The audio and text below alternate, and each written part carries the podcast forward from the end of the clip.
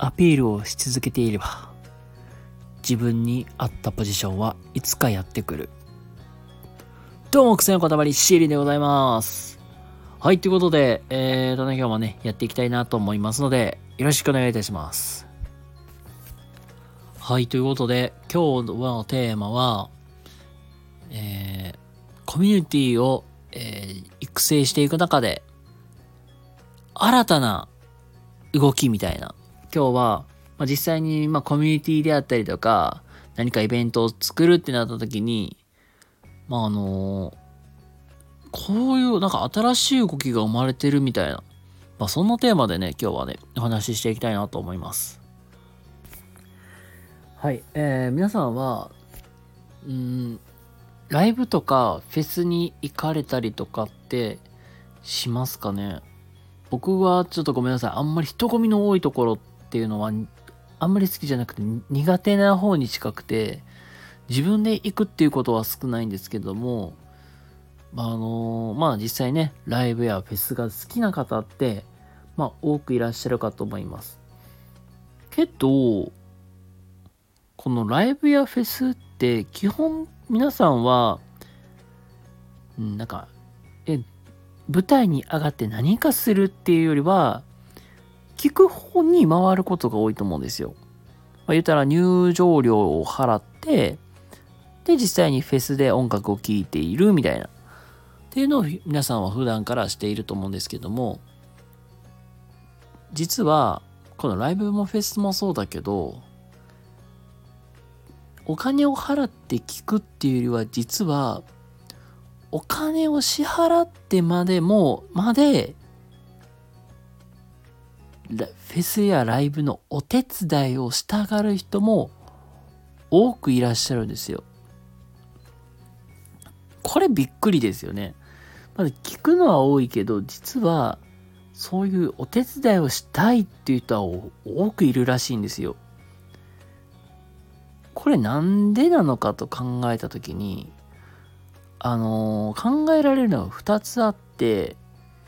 1つは承認欲求を得るため。もう1個は、えー、実際に役割が欲しいからっていうことなんですよ。まあ、あのー、承認欲求が欲しい、まあ、得たいっていうのは、それ、なんか気持ちわかると思うんですよ。言ったら、インスタグラムとか、まあ、X とか TikTok とかで僕こんなんしてますよって発信をすると、あ、ぼ、ぼーすげえってみたいでね。で、いいねとかつけてもらったら、うわ、頑張ってよかったみたいなね。まあ、そういうなんか、承認欲求のそういうものが、エゴみたいなのがもらえるみたいな。っていうのが一つ。で、もう一個はやっぱり、このご時世、あの、AI が発達してきたりとか、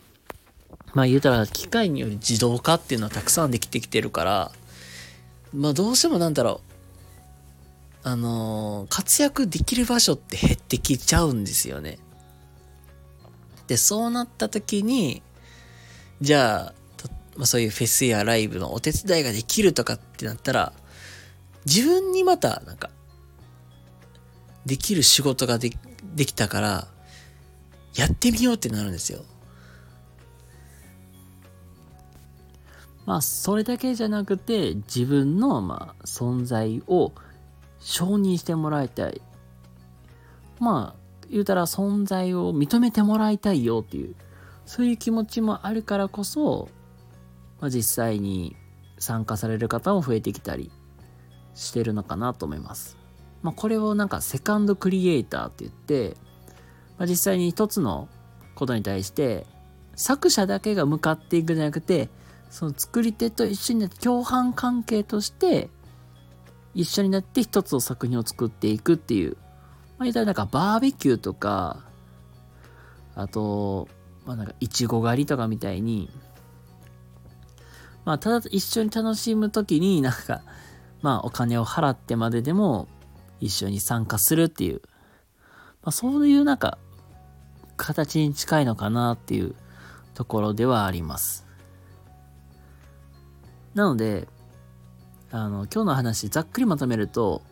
これから何かしらね、挑戦する、チャレンジするってなったら、あの、役割を作って、一緒になんか頑張ろうっていう、そういう仲間を集めていくといいよってみたいな、そんな話をさせてもらいました。まあ、実際に、まあ、しょなんかいいねとかもらえるためにするだけじゃなくて、やっぱり自分もちゃんとここで一緒に頑張っていけるよみたいな存在を認めてもらいたい。まあそういうこともあるからこそ、実際に仲間を集めて、でやっていけるメリットっていうのはそこにあるのかなというのを今日はお話しさせていただきました。はい、ということで、えー、っと、今日は実際にまあコミュニティを作る際には役割作りをしておくといいよみたいなそんなテーマでお話しさせていただきました。ということで皆様、今日も明日も素敵な一日をお過ごしください。それではまた次回どこかでお会いしましょう。またね。バイ。